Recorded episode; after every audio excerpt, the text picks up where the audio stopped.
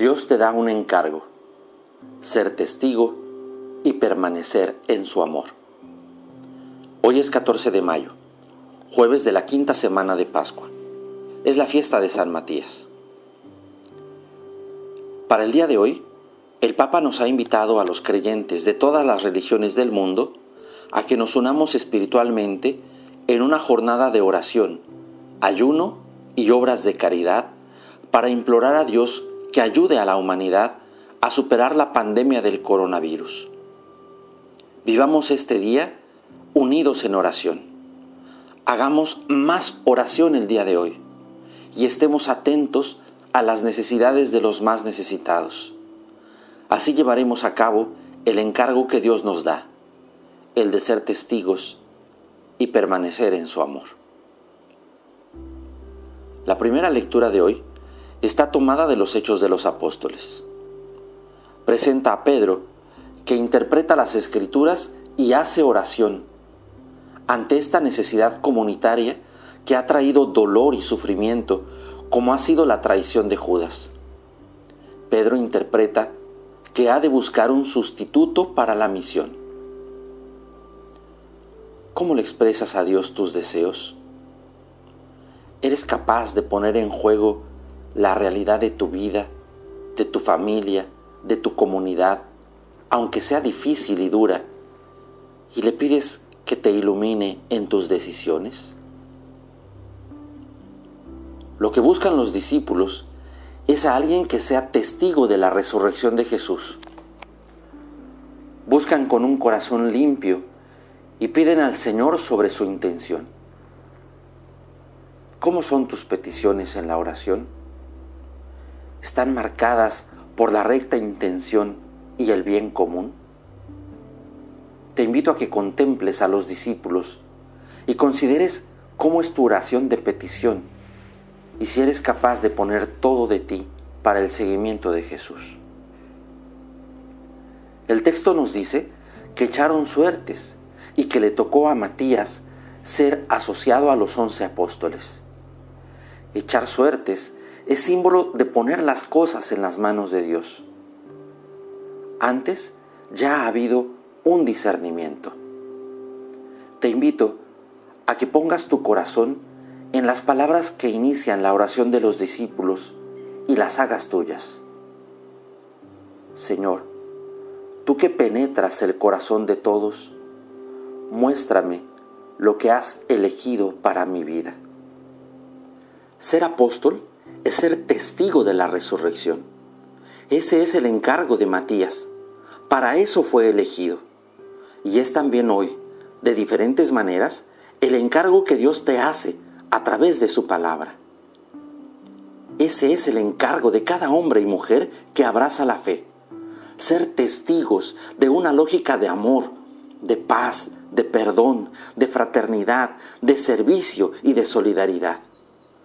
A eso también Dios te ha llamado a ti.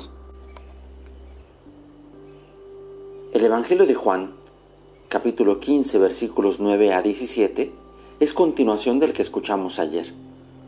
La insistencia de Jesús es que permanezcamos. Hoy nos dice, permanezcan en mi amor.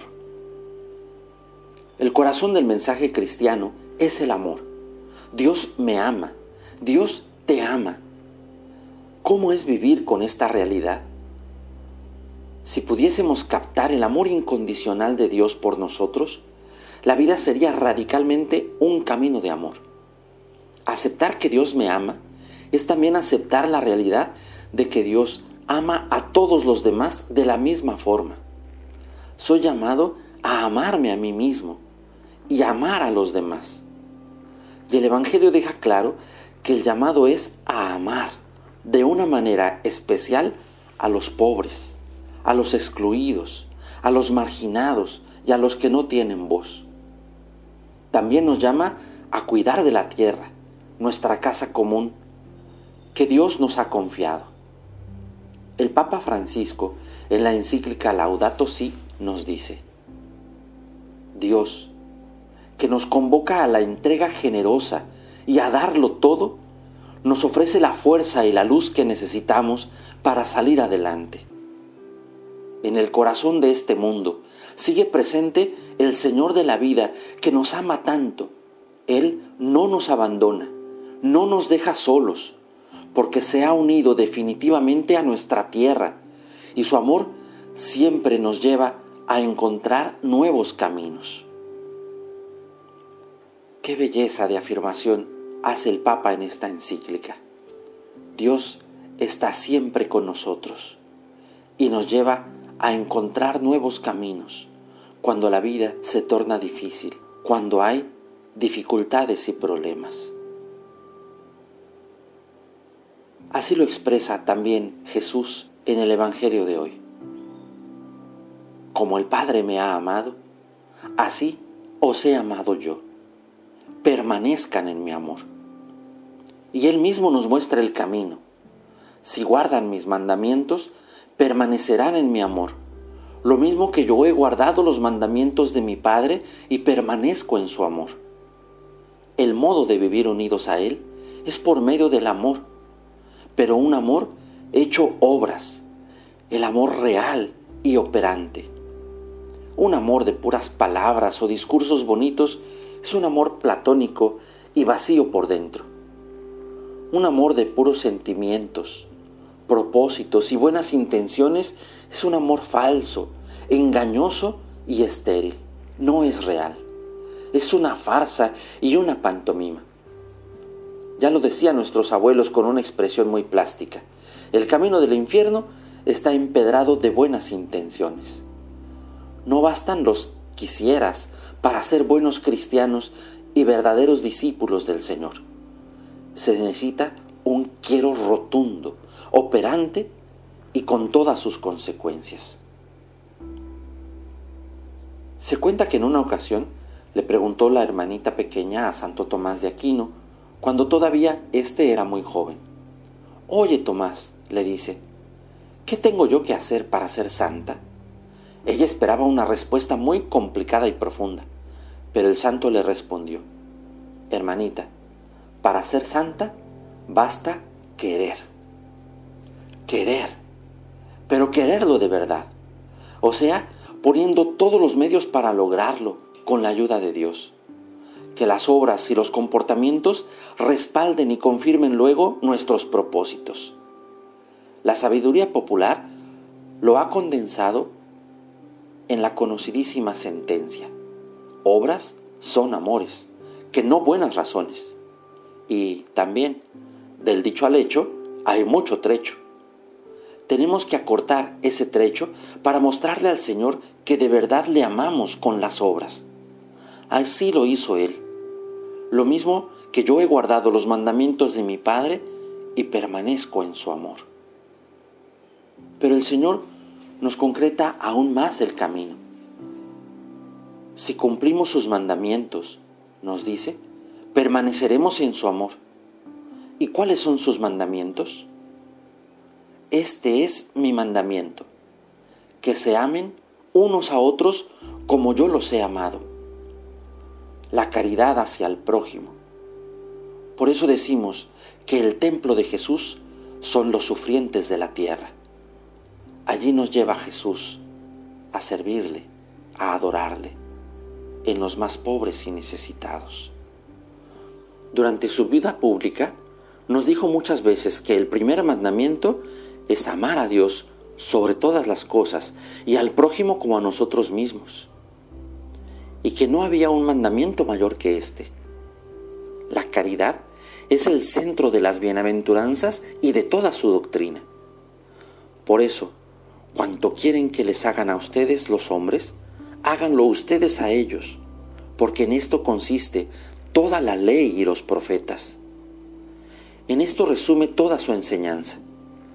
Y no solo nos lo dijo con su predicación, sino que así nos lo mostró con sus obras, siempre amando, sirviendo, curando, perdonando, acercando a los hombres a Dios, predicando el amor con su palabra y sobre todo con sus actitudes y comportamientos hacia todas las personas.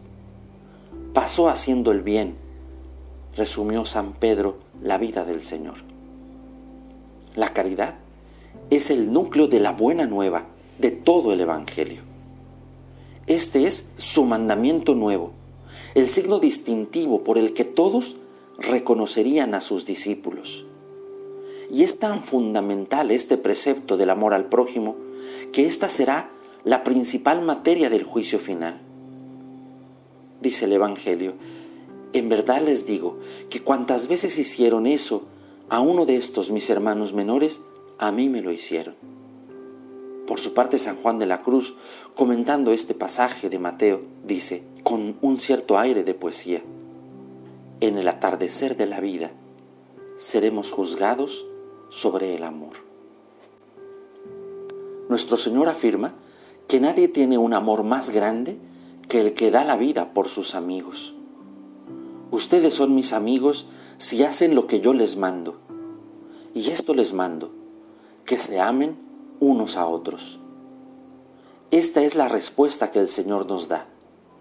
Practicar con generosidad el amor sincero y desinteresado hacia nuestros prójimos. Aquí está, pues, el secreto para ser buenos sarmientos de la vid, para ser auténticos amigos de Jesús. Ojalá pudiera tener más discípulos y amigos de verdad. Ya lo eres tú. Ya eres tú amigo de Jesús. Ya eres su discípulo. Por último, también nos dice Jesús, no son ustedes los que me eligieron a mí, sino yo el que los elegí a ustedes. Qué bella afirmación nos da el Evangelio de hoy. Él te eligió, te llamó a seguirle, te ama profundamente y te da un encargo, que seas testigo y permanezcas en su amor.